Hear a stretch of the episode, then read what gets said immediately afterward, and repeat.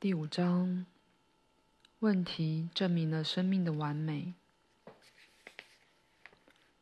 这些亚当都有吗？当然有，所以他的思考速度才这么快，可以在很短的时间内决定万物的使命。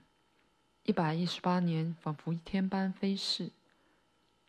一百一十八年，亚当自己一个人活到这么老。亚当，第一位人类，就这样独自的生活，对任何事物都充满兴趣。一百一十八年并未让他衰老，他仍然是精力充沛。一百一十八年算老了，甚至可以说是长寿。这年纪通常会体弱多病。那是现在，弗拉迪米尔。以前并没有疾病困扰着人类，肉体的每一个细胞都活得比较久。但如果有细胞耗尽能量，注定死去。这时就会有充满能量的新细胞马上取代旧的细胞。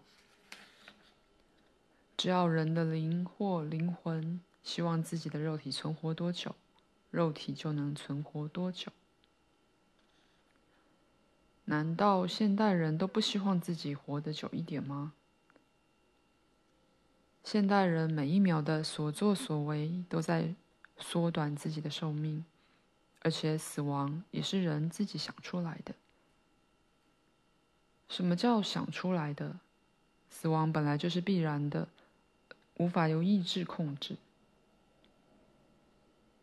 当你抽烟喝酒时，当你前往空气充满恶臭烟雾的城市时，当你食用没有生命的食物时，当你让自己被仇恨吞噬时，请告诉我，弗拉迪米尔。如果不是你自己，那会是谁把你带往死亡的？现在大家都是这样生活。人有自由，每一个人都可以打造自己的生活，在每分每秒当中决定自己的寿命。所以说，当时在那座天堂里完全没有任何问题吗？一旦有问题，就会以不带任何伤害的方式解决，而且这些问题正巧证明了生命的完美。